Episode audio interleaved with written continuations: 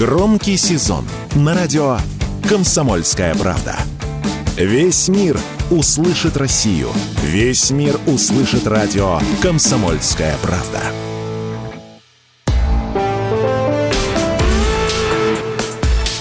По сути дела, Николай Стариков. Микрофон у Владимира Варсобин. Николай, здравствуйте. Дорогие друзья, у нас каждая программа проходит по-особому. Владимир Варсобин вернулся из Израиля, полный впечатлений, полный сил, и сегодня поделится с нами впечатлениями, силами надеюсь, энергии тоже поделится. Ну, а я поделюсь, соответственно, своими впечатлениями от, от того, что сейчас происходит и как разворачиваются события. Ну, начнем мы не с Израиля, давайте все-таки уже немножко от этого отдохнем. И мне уже, честно говоря, уже нет сил говорить об этом конфликте, которому полувека и чем дальше, тем больше он запутывается. Ну, мы об этом, конечно, поговорим с Николаем. Давайте обратимся к нашему, э, не к нашему, к ихнему э, Байдену, который стал нашим в виде анекдотов. Байден заявил, что человечеству нужен новый э, мировой порядок. Процитирую. Я думаю, что у нас есть возможность сделать что-то, если мы достаточно смелы и уверены в себе, сказал Байден, чтобы объединить мир так, как никогда раньше. Мы жили в послевоенном периоде в течение 50 лет, и все работало чертовски хорошо, но это выдохлось, нужен новый, новый мировой порядок, в некотором смысле сказал он. Ну, конечно, вообще-то мы-то слышали, что это Россия строит новый миропорядок. Что-то слишком много стало желающих его построить. Николай, что это значит? Ну, последний раз новый порядок э, строил вообще-то Гитлер. И то, что случилось в Европе, называлось именно новый порядок. То есть это официальное название того, мировоззрения, мироощущения и миропорядка, которые гитлеровцы строили на оккупированных Вы к самому слову, да, вот само слово такая Нет, была это, его ну, это историческая точность. Марка. Это э, историческая угу. точность, да, вот именно так это называлось, новый порядок. Теперь, э, что касается вас, вот такая оговорочка по Фрейду была, наш, наш Байден, да, ну, вы так красиво вышли, сказали, что это наш там и так далее, да, конечно, не наш.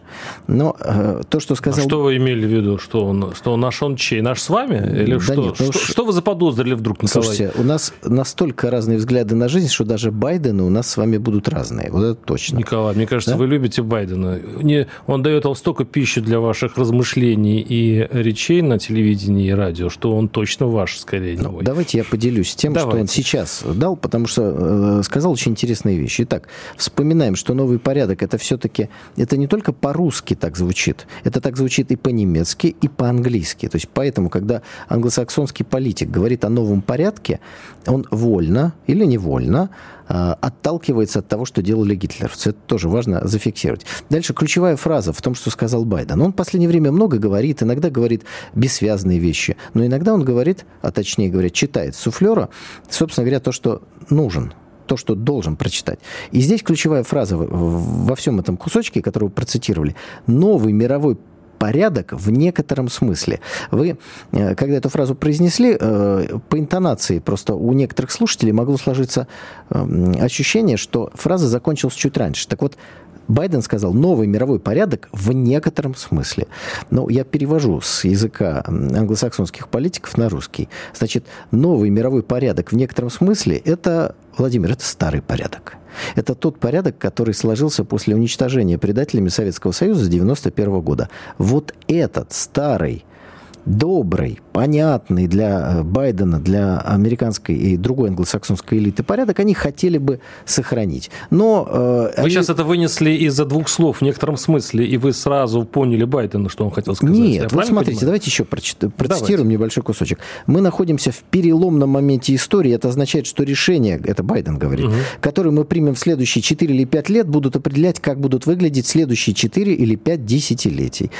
Действительно, переломный момент. В чем его перелом? переломность и о каком новом порядке он говорит. А, американцы, англосаксы хотят сохранить свое доминирование они видят, что сегодняшний переломный момент может привести к тому, что переломится их гегемония. им нужно его сохранить. Вот это важно понимать, потому что от этого э, перекидываются логические понятийные мостики к тому, что они делают. Как они хотят это сохранить? Они хотят погрузить мир в управляемый хаос путем различных военных конфликтов, создать сложные ситуации, сталкивать между собой народы, как это происходит на Ближнем Востоке, где не арабов и евреев, как на Украине, где они сталкивают между собой две части одного народа, как хотели бы в Китае э, стравить тоже две части одного народа. Вот это их стратегия. Где-то она идет более успешно, где-то менее успешно, но они эти конфликты будут сеять и дальше. И общая цель путем путем этого хаоса в результате вырулить в ту сторону, которая ведет обратно к их гегемонии. Поэтому порядок как бы новый, но он абсолютно старый. И поэтому Байден вот, ну, оговорился. И, скорее всего, он должен был прочитать новый мировой порядок и поставить точку. И он от себя добавил в некотором смысле. Потому что иначе это выглядит почти как у вас, Владимир. Оговорка по Фрейду, никак иначе. Николай, вот объясните, пожалуйста, тогда мне такую вещь, просто любопытно. А, ведь э, действительно мировой порядок сейчас меняется, и, по-моему, все стороны в этом, похоже, начали быть заинтересованы. По сути, о мировом порядке говорил и Владимир Путин, э, когда вообще началась СВО, и когда начали очень упорно, кстати, до, до последние годы, говоря о том, что двуполярность, то есть надо убирать однополярный мир, надо, надо перестраивать геополитику по-другому, чтобы были разные центры решения, тоже было в своем роде есть установление нового порядка. Нет, термины. Термины Нет, ну, такие ну, не я, используются. Подождите, подождите. Я вообще говорю о сути, не о тех словах, которым вы все время придаете очень большое значение. Я говорю о том, что на самом деле хочет, условно говоря, Китай, Россия, с одной стороны, и что хочет вот заявлено Байден. Об, и те, и другие стороны не удовлетворены э, действительно сложившимся, вот уже устаревшим, возможно, мировым порядком. И обе стороны хотят его изменить. То есть они хотят построить что-то свое. США свое, а Россия а чем и Китай не... свое. Подождите, тогда Чем вопрос. отличается? Вопрос. Да. Вот я к вам хочу просто спросить. Чем отличается мировой порядок, который хотят устроить американцы, и тот порядок, новый порядок? Которые хотят устроить, э, ну, условно говоря, Россия и Китай. Вот давайте опять термины. Россия и Китай строят архи- многополярный мир, новую архитектуру безопасности, БРИКС, но они не строят новый порядок. Новый мировой но порядок. Он же, он же новый. Новый мировой порядок. Вот именно так. Это нацистская фраза фактически. Именно поэтому ее э, используют ну, ну вот э, одна сторона баррикад. Понимаете? Вы уверены? Вы, я вы, понимаю, вы, что сейчас, вы сейчас, вы сейчас уверены вы в том, сейчас что вы отправитесь в Google, но давайте мы будем говорить не о вырванных из контекста ну, цитатах. подождите. Давайте мы будем говорить о сути. Хорошо. Мы с вами в заголовок сегодняшней нашей беседы вынесли серьезную фразу, которая ну, беспокоит и нас с вами, и наших слушателей. Третья мировая война. Так вот, Третья мировая война, она идет в виде локальных конфликтов, в которых англосаксы стараются погрузить целые регионы. В этой мутной воде они стараются вырулить к ослаблению, подчинению себе части тех, кто хотел бы изменения сегодняшнего э, того самого миропорядка, с которого мы начали нашу беседу. То есть в конце вот этих всех локальных конфликтов они хотят ослабить Россию, Китай, стравить нас между собой и таким образом вырулить в новый, старый, добрый миропорядок. Глобализацию, которую они сегодня разрушают, потому что в нынешнем виде она усиливает Китай, они хотели бы в итоге начать как глобализацию 2.0, но после того, как они сумеют, как они считают, подчинить себе Китай. Поэтому мировая война она идет сегодня в виде этих локальных конфликтов. Но, кстати, я хотел процитировать, э, не только мы так с вами думаем. Вот э, один из министров Израиля, да, Израиль, э, ну, имя у него такое, Израиль Кац, он говорит, Третья мировая война, ее ведет Израиль, по мнению этого министра, идет уже против исламских стран. Илон Маск говорит, я думаю, что мы движемся к Третьей мировой войне. То есть Илон Маск, он так вот видит Третью мировую войну впереди, и мы к ней движемся. Поэтому Третья мировая война, она не обязательно должна быть похожа на вторую, когда два блока стран между собой сцепились, и там происходят какие-то такие катастрофические изменения э, на поле боя.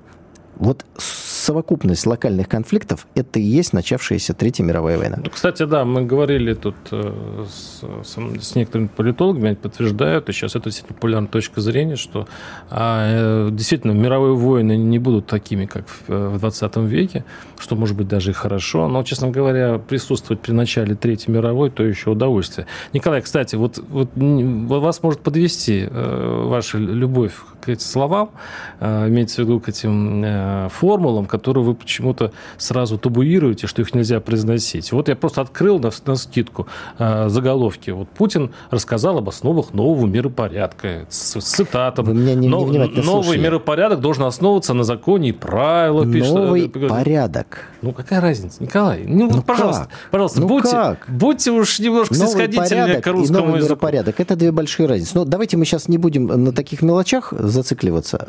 Что вы скажете по поводу, по поводу более глубокого осмысления происходящих событий?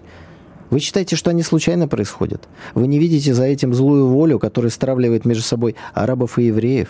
Вы не видите, что Хамас действует в интересах Израиля, а Израиль действует в интересах палестинцев? Потому что то, что натворил Хамас на территории Израиля, дало, Николай, вот осторожно, секунду. дало ощущение собственной правоты израильтянам. Хамас действует в интересах Израиля. Те Повторите эту фразу. которые были совершены на территории Израиля, дали Израилю повод для ответных действий и чувство собственной правоты. Но Израиль так ведет свои действия, что он дает чувство собственной правоты миллионам палестинцев и арабов.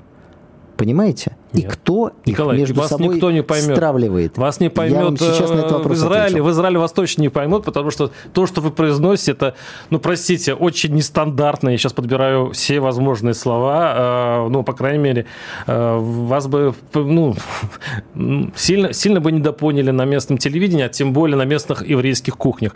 Мы сейчас прервемся. Оставайтесь с нами. Владимир Варсобин, Николай Старик.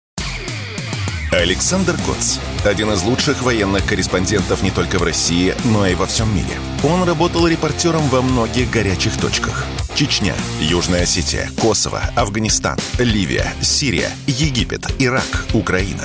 Каждый четверг в 7 часов вечера по московскому времени слушай на радио «Комсомольская правда» программу «КОЦ. Аналитика с именем».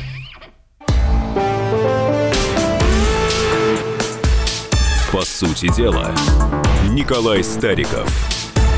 У микрофона Владимир Варсобин. Ну, понятно, что мы сейчас обсуждаем а, арабо-израильский конфликт. Я любуюсь просто версией Николая, что а, Хамас напал на Израиль, чтобы сделать хорошо Израилю.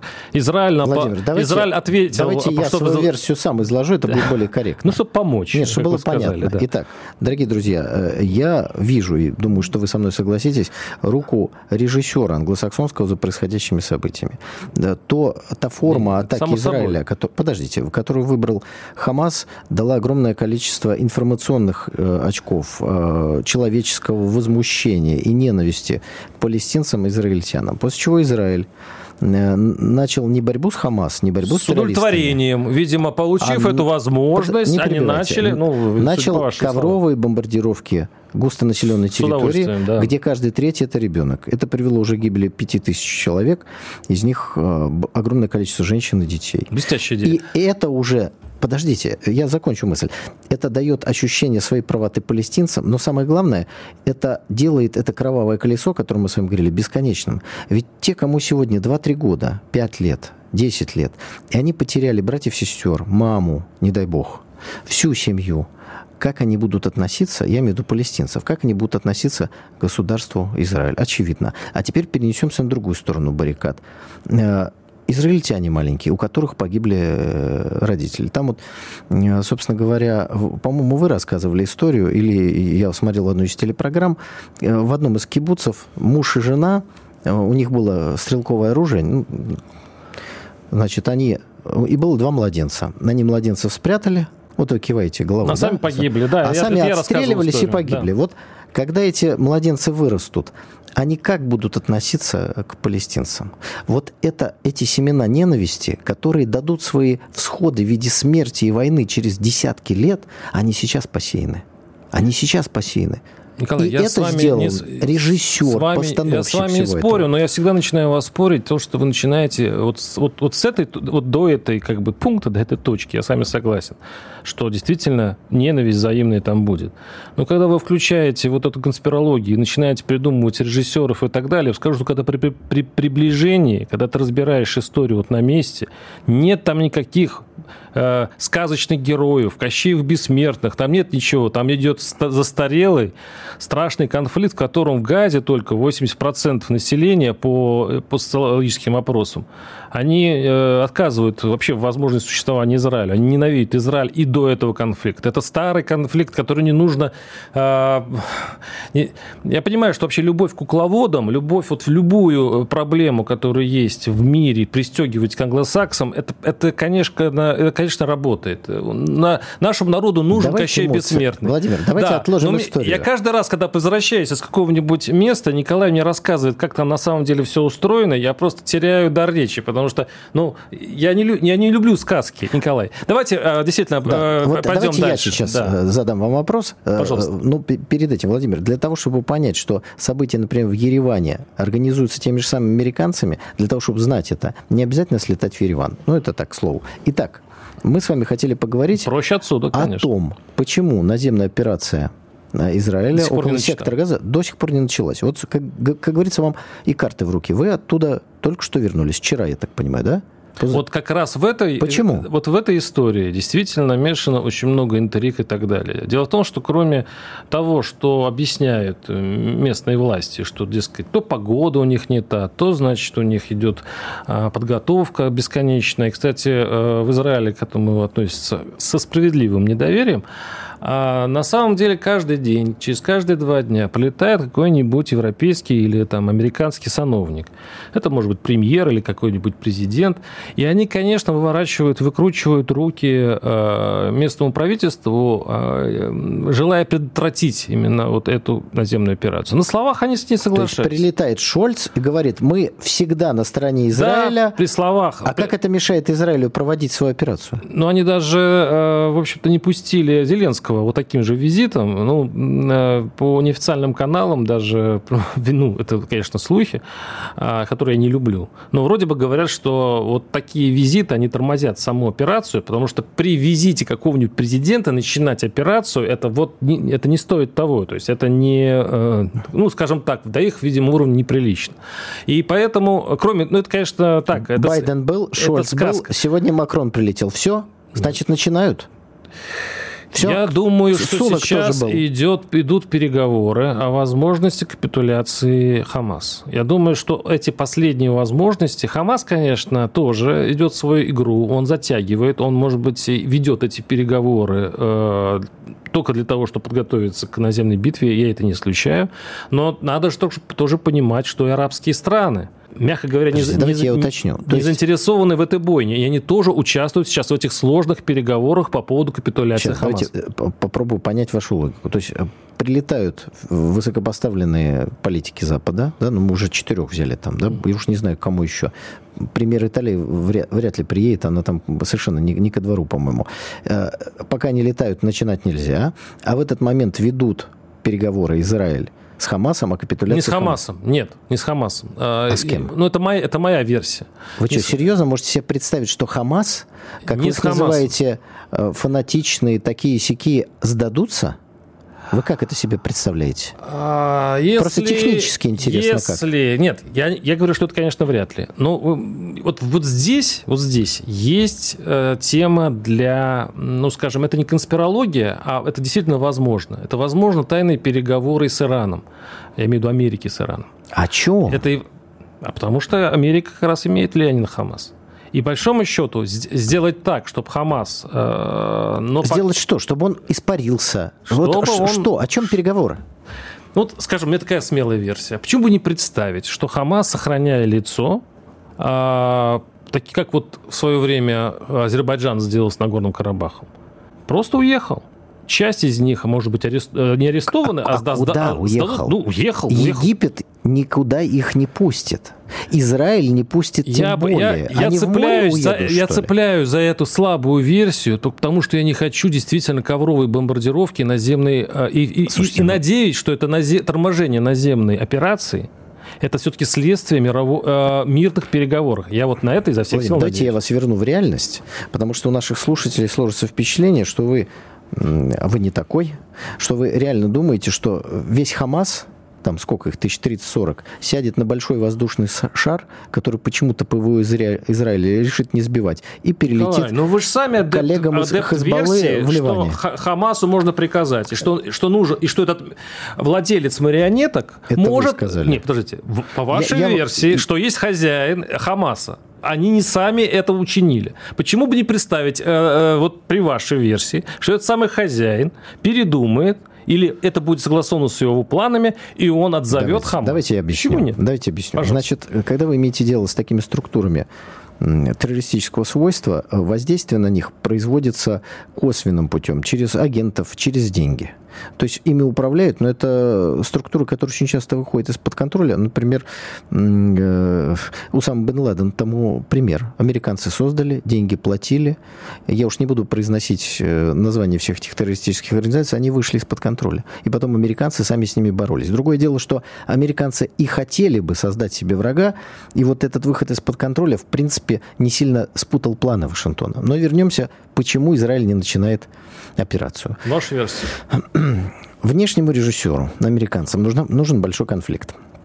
Он стравил между собой э, две силы, которые и так друг друга ненавидят. И Израиль понимает, что его втаскивают во что-то страшное. Его подталкивают к военной операции на территории Газы. Одновременно делают противоречивые заявления. Говорят, что э, помогут, не помогут. О том, что вступят, не вступят. В общем, чтобы каждый услышал свое. Иран услышал, Хезбалла услышал. Тут вот Байден сказал, что американцы не будут воевать, если Хезбалла начнет воевать.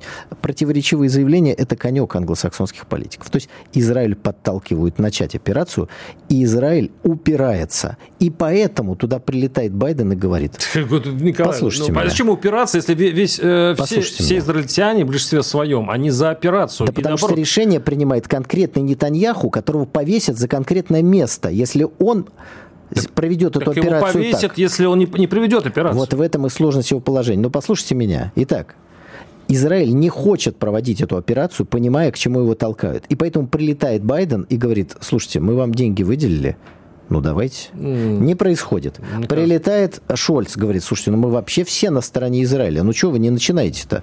Мы, мы уже все... Вот что бы вы ни делали, мы на вашей стороне. Вот что говорит Шольц. Опять операция тормозится. При этом официальные лица Цахала, э, я имею в виду э, пресс-секретарь, делают странные заявления, что, может быть, и не будем даже проводить операцию. Тогда уже отправляют Макрона. Что Макрон говорит? Макрон говорит, слушайте, давайте вообще коалицию создадим давайте создадим... То есть уже, ну, как, ну что вам еще нужно, чтобы вы начали? То есть Запад в лице своих политиков пихает Израиль начать эту операцию, Израиль упирается. Вы, может быть, пока летали, потеряли чувство времени. 7 октября все начало, началось, сегодня 24. То есть операция наземная должна была длиться уже ну, дней 10 как минимум, секунду, а ее все секунду, нет. Николай, то, что вы говорите, это вообще не подходит. Это, ну, по большому счету, если бы это было так, это было бы заявлено хоть одним политиком, политологом. Там достаточно свободная страна, наоборот. Там вся пресса говорит только о том, что это по их и, и, и э, сведениям, и по, там, по, по сливам и так далее, что Европа тормозит Израиль. И что, вообще-то говоря, Нататьяху каждый день выходит на экраны телевизоров и держите в камуфляже, меня семеро. В камуфляже, держите меня семеро. И говорит, что мы обязательно добьем Хамас, что мы обязательно проведем эту операцию. И Николай Стариков из Москвы просто рентгеновским зрением видит на самом деле все. Мы прервемся через пару минут, уйдем на небольшой блок рекламы. Если экономика, то на радио «Комсомольская правда». И, конечно, с Никитой Кричевским. Когда вам говорят о том, что смерть рубля не за горами, он вот-вот вот гыкнет там до отметки 150-200 рублей за доллар, далее везде, вы конечно, слушайте и аплодируйте, но воспринимайте это так, что делить надо на 16, ну, как минимум, а то и на 32,64. Каждую среду в 7 часов вечера по московскому времени слушайте на радио «Комсомольская правда» программу «Экономика» с Никитой Кричевским.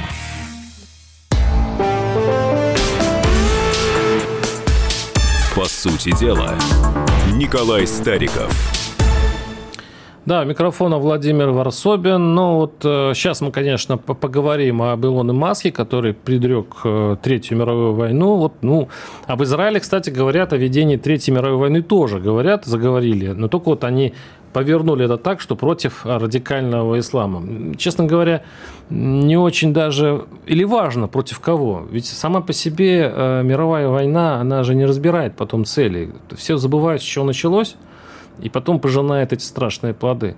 И вот Илон Маск, наш, э, наш Кассандра. Что же все у вас ваши?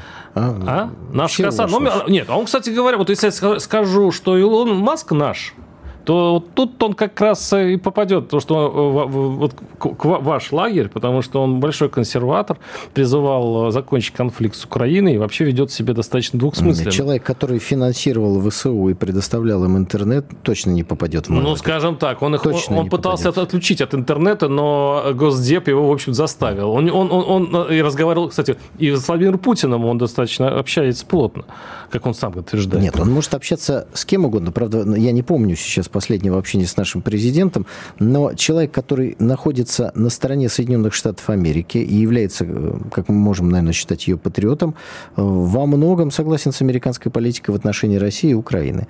Но давайте все-таки э, вернемся к тому, что происходит. Мы с вами не совсем закончили вот ту картину мира, которую постарались нарисовать и которую вы со свойственной вам аргументацией попытались высмеять. Ну, мою картину происходящих событий. Ну, хотя бы, да. когда вы ее рисуете, вы хотя бы на какой-то источник информации сошлитесь, пожалуйста, потому что иначе получается, что а, вот приезжает Байден, уговаривает израильтян быстрее начать операцию. Те упираются. Не С чего вы это взяли? Ну, вы, вы в прошлой части передачи сказали, что их да. заставляют. Но подождите, вы хоть на, на какой-то источник информации сошлитесь, но для, Давайте. просто для, какого, для приличия. Хорошо, Владимир, когда я задал вам вопрос, а вопросы, дорогие друзья, всегда задавать легче, чем отвечать. Это маленький секрет, такой я вам открою.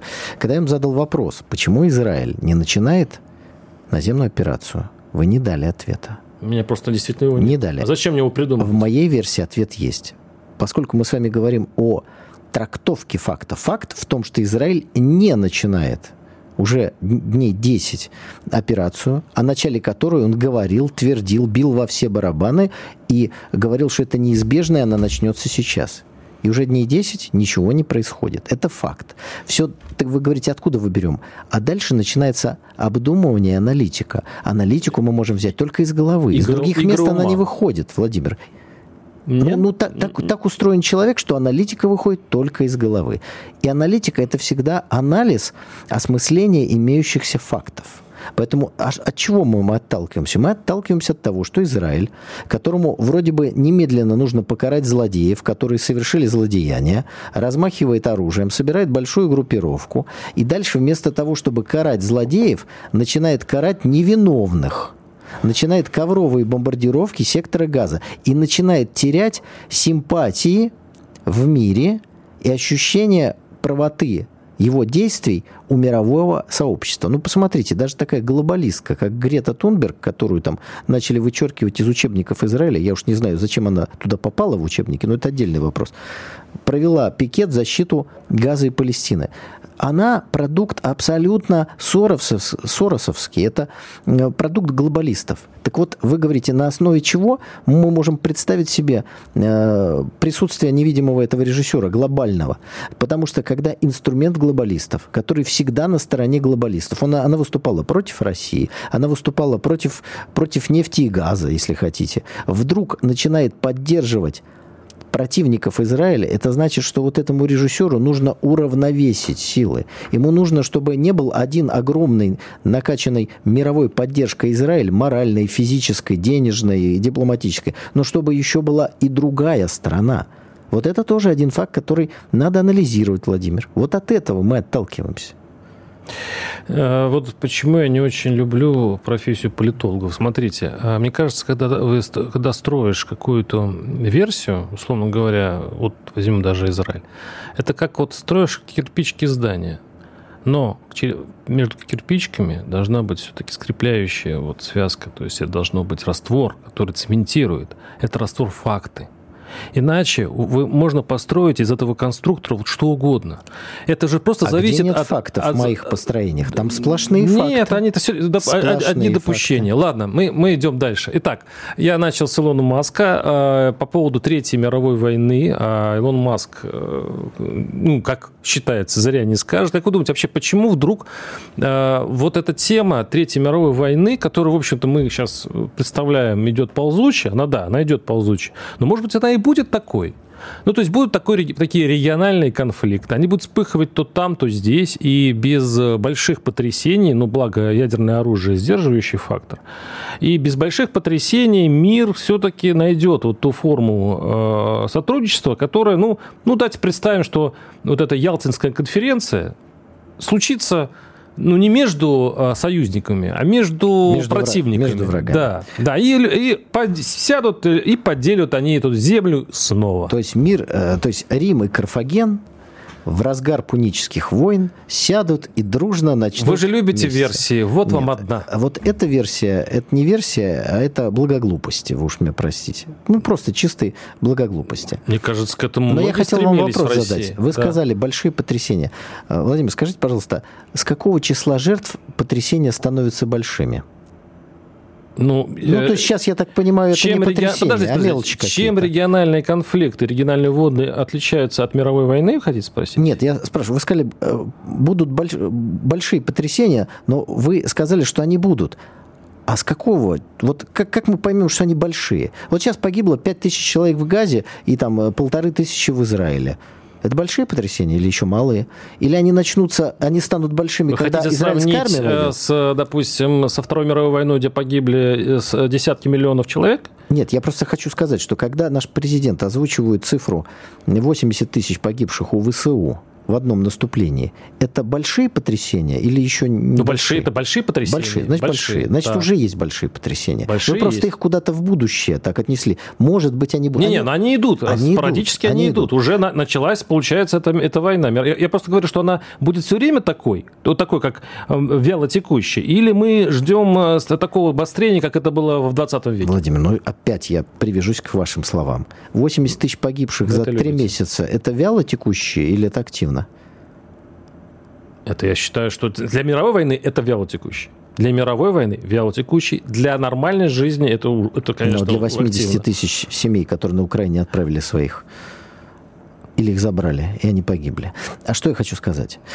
В чем американский план? Ну, я уже второй раз его объясняю. Может быть, вы первый раз не хотели его услышать, услышите второй. Он заключается в том, чтобы отправлять в хаос войны в, цел, в целых регионах развязывать. Вот погрузили в хаос Европу, но желательно еще больше. Ближний Восток. Там все время стреляют, все время ненавидели друг друга. В этом смысле вы правы, когда говорите, что это конфликт из прошлого. Но другой накал. Вот в, сегодняшнюю, в сегодняшний конфликт уже, например, Хамас не может не вписаться. И это понимает Израиль, и это одно из торможений. А Но вы не впишется ли туда... Так, так вот, дальше. Конфликт должен быть там, там, там, там, везде. Везде, ну, так. кроме Великобритании и Соединенных Штатов Америки.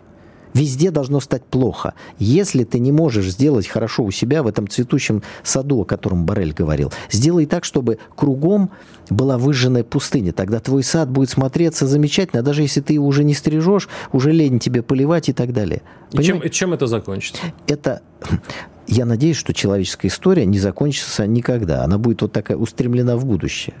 Да, но этот да? конфликт, который вы описываете, давайте представим, что это так. Он должен, должен же иметь свое завершение. Он имеет определенные периоды. Вот э, Советский Союз раз, э, был разрушен предателями. Это раунд закончился. Все, кто написал, что история закончилась, все, всевозможные сотрудники Госдепа Фрэнсис и Фукуями написали глупость. Они посчитали, что дальше не будет ни конфликтов, ничего. Будут вот такие розовые пони везде летать. Нет.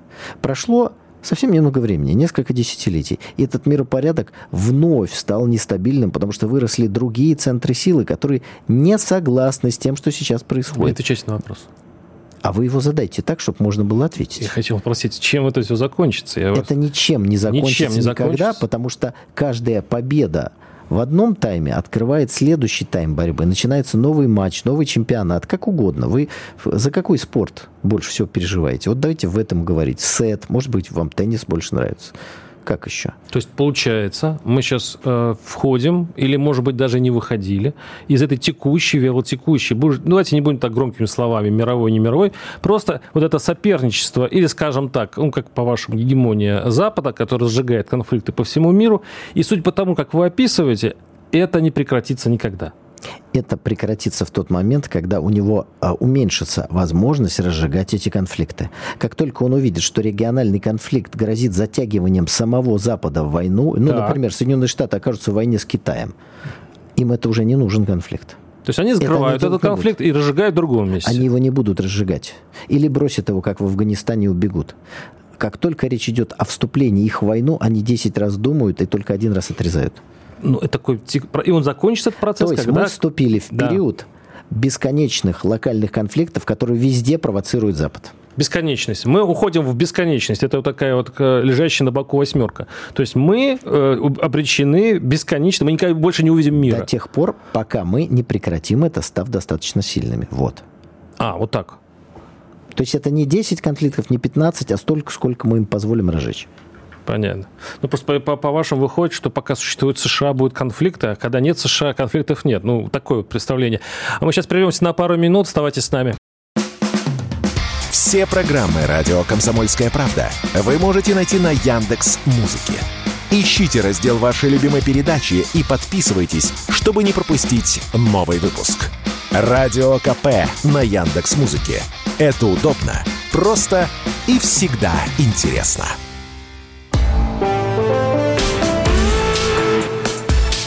По сути дела, Николай Стариков. Микрофона Владимир Варсобин. И, к счастью, Николай Стариков, конечно. И, к счастью, мы сейчас переходим к нашим внутренним делам. Я очень люблю все-таки говорить про э, нашу жизнь реальную. Э, ну, конечно, э, тема не очень приятная. Сейчас обсудим. Александр Бастрыкин заявил сегодня, что на преступление мигрантов должна быть мгновенная реакция. Глава, глава Следственного комитета озвучил данные. В этом году значит, расследовано 31 тысяча таких преступлений. Это криминальная активность на иностранных граждан. Увеличение на 21, то есть это очень серьезный процент, на 21% тяжких и особо тяжких преступлений. Приезжие активно участвуют в незаконном обороте наркотиков, таких четверть в общем массиве совершенных им преступлений и так далее. И, кстати, Николай, вот именно в вашем Санкт-Петербурге, э, э, вот судя по обнародным данным... Наконец, слово «наше» использовали как-то в отношении чего-то, что действительно наше. А то у вас Байден, э, Илон Маск, вот Петербург. Петербург наш, все остальное. А, там зафиксировано очень большое количество преступлений, э, совершенным приезжим. Вообще концентрация приезжих это Москва, Подмосковье Санкт-Петербург. Николай, я вот я на самом деле э, унаследовал от Советского Союза интернационализм. То есть я не считаю, что преступление это можно как-то привязать к какой-то национальности.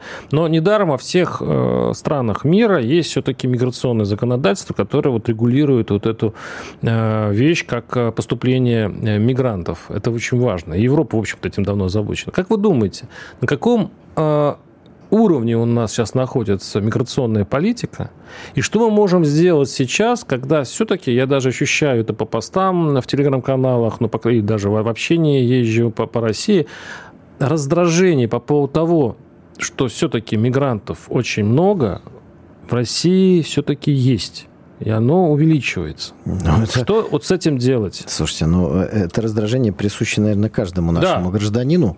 Ты идешь по улице и как-то немножко неуютно становится, потому что ты видишь слишком большое количество приезжих. Вот в чем проблема. Но для того, чтобы разобраться в этой ситуации, давайте вопрос совершенно очевидный.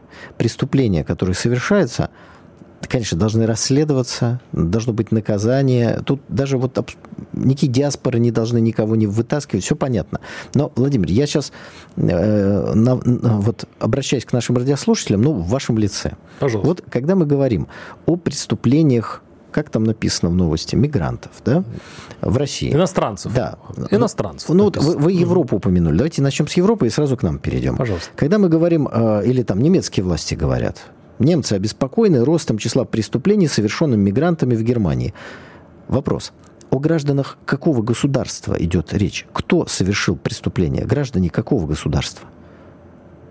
Ну, это Германия. Вот Германия. Кто? Кто, кто эти мигранты, совершившие преступление? Они граждане какого государства? Да любого, я думаю. То, что приехал... Ну, то есть из... это граждане, там, условно говоря, Афганистана, Конечно. Марокко, Шмарокко и, того, и так далее и тому подобное. Правильно? Правильно перенеслись Не в Россию. обижайте Марокко. Ну, хорошо, да. Марокко. Прекрасные, что там, мандарины, да, оттуда да, да, прекрасные. Да. Вот. Э, с людьми не сталкивался из Марокко, думаю, что есть прекрасные люди разные. Вопрос. Перенеслись в Россию. Новость. Выросло число преступлений, совершенное мигрантами. Вопрос гражданами какой страны совершены эти преступления, которые вот в той новости, которую вы написали, ну, это, о чем говорил уважаемый... Это, возможно, южных... К чему, к чему клоните? А сейчас поймете. К южных республик, видимо, Ну, то есть это граждане каких-то других государств, да. которые приехали в Россию на работу. Наверняка, Правильно наверняка. Да. Понимаю. А вот теперь давайте я вам открою глаза на вторую часть проблемы. Владимир, вы знаете, сколько граждан Берем, например, Таджикистана, не надо сейчас в Google лезть. Посмотрите лучше в мои прекрасные серые глаза. Вот руки мои. Вот руки, вот так вот. Руки, хорошо. Не загребуки, да? Посмотрите в мои прекрасные серые глаза и ответьте, пожалуйста, как вы думаете, сколько Берем одну страну. Граждан Таджикистана получает российское гражданство в год. Я думаю, десятки тысяч. Я вам скажу. В 2017 году гражданство России получилось 29 тысяч угу, человек. Угу. А знаете, сколько получил их в 2022? 173 600. В 2023 за прошедшие 9 месяцев 183 э, тысячи граждан Таджикистана стали гражданами Российской Федерации. Теперь вы понимаете, о чем я говорю?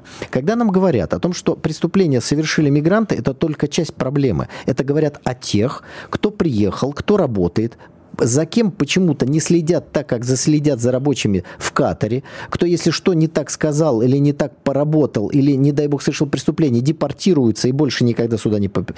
И одновременно с этим сотни тысяч точно таких же граждан, таких же государств, не говорящих по-русски, не, э, имеющих фиктивные экзамены по русскому языку, не любящие нашу культуру, не собирающиеся адаптироваться, а собирающиеся жить своим, как говорится, э, кагалом, получают российское гражданство сотнями тысяч. Я вам сказал, только таджики.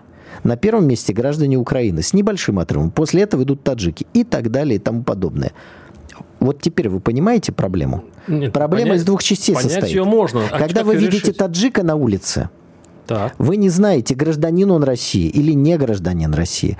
Проблема в том, что российское гражданство сотнями тысяч раздается непонятно мы, кому. Мы уже поняли. Вот Николай, о чем. Скажите, пожалуйста, во-первых, как эту проблему, вообще нужно ее решать? То есть или мы закручиваем гайки в паспортных столах, мы ужесточаем миграционное законодательство, мы вводим визы, я просто прям инструментарий. Мы, что мы делаем? Скажите, пожалуйста. Пожалуйста. Первое. Э, значит, выдача гражданства – это проблема гораздо больше, чем приезд гастарбайтера. Потому что гастарбайтера мы взяли и отправили на родину, а гражданин Российской Федерации, который по-русски не говорит и не хочет говорить, мы никуда отправить не можем. Он гражданин. Поэтому вот э, были, была информация, что как-то сейчас тех, кто получает российский паспорт, э, им предложат послужить в армии. Или тех, кто... Это извините, совершенно справедливая извините, мера. Бастрыкин дал указание руководителю Главного военного следственного управления помочь руководителям региональных следственных подразделений в организации взаимодействия с военными комиссариатами по вопросу установления лиц, получивших гражданство Российской Федерации, подлежащих подлежащих призыву на военную службу. У нас же случился скандал недавно. Пришли э, ну, мусульмане, э, пришли в мечеть, у, них там была служба, так по-ихнему, э, по, по, их, по, по их образу. И там явились, туда явились военные комиссары и забрали часть людей. Сейчас идет скандал, там попал, попал какой-то еще певец, э, который недавно стал э, Смотрите, нашим мы сейчас говорим с вами о системе. Да-да-да, система, система у нас выглядит так, что человеку этническому русскому, даже не с территории Украины, а просто откуда-то, получить гражданство сложнее, чем представителям среднеазиатских республик. Вопрос, надо ли это прекращать? Конечно, надо прекращать. Через что? Через, через э, э, переписывание законов о миграции? Просто гораздо более жесткая, сложная процедура для представителей этих государств, я еще раз подчеркиваю, в получении российского гражданства. Часть проблемы мы этим закрываем. Дальше, кто хочет быть российским гражданином, обязательно должен послужить в армии. Там русскому языку он точно научится, научится взаимодействовать с людьми всех наших замечательных национальностей внутри России, и часть проблем будет снята. Итак, часть проблемы вот так решается. Вторая часть проблемы – резкое облегчение получения гражданства для этнических русских и представителей всех коренных национальностей Российской Федерации. Тот, кто здесь живет и его родина, должен получать паспорт так сказать, Николай, ну вот смотрите, на раз. я это слышу уже лет 15. Вот то, что вы говорите... Вот задайте себе вопрос, почему это не решается? А почему не решается? А я вам тоже этот вопрос могу задать. Потому что есть, видимо, заинтересанты, чтобы 178 тысяч таджиков получили российское гражданство. А я могу вам... А я даже не понимаю, кто да... в этом заинтересован. Вы не понимаете? Нет, мне очень интересна ваша версия. Расскажите. А, ну, тут, конечно, будет сейчас разница. Мигранты, э, имеется в виду трудовые мигранты, которые без гражданства и с гражданством, но корень проблемы, я думаю, в следующем. Я как-то помню, что э, во время э, эпидемии вируса президенту Таджикистана была сформулирована даже просьба прислать побольше мигрантов. А знаете почему? Потому что лишний миллион нужен. А потому что это очень сильно просил наш строительное лобби у нас строительные компании очень нуждаются в этой силе. Может быть, неквалифицированные, но очень нужны. У нас рабочих рук сейчас в России мало. Сейчас все вам кадровые агентства скажут, что по всем, а, по всем а, этим нишам экономики идут большие структурные проблемы именно из-за нехватка рабочих рук. И вы хотите, и что, и что вы предлагаете? Сейчас правительство придет такой законопроект, у вас прекрасный законопроект. Я, кстати, за него за, вот обоими руками. Редкий случай. Да я думаю, наши слушатели. Да, но этот э, законопроект будет неприятен для больших э, компаний, которые, э, в общем-то, делают большие деньги на них. На...